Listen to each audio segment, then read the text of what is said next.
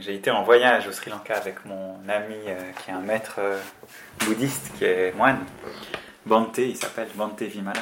Et puis, euh, quand je suis arrivé au Sri Lanka, ben, on se baladait pieds nus, ou des fois en tongs, mais souvent pieds nus dans la, autour de la, du petit monastère en fait, où il, où il vivait. Et puis, il y avait des animaux un peu étranges, une espèce de... comme une espèce de... comment on appelle ça? Espèce de mille pattes, mais hyper gros, qui faisait peut-être genre 30 cm de long, puis assez gros comme ça, rond. Puis il y avait des espèces de pointes dessus. J'avais un peu peur qu'en marchant sur ce truc-là, je risque de me, de tu vois, qu'il risque de me blesser ou de me faire du mal ou qu'il soit empoisonné, qu'il m'intoxique.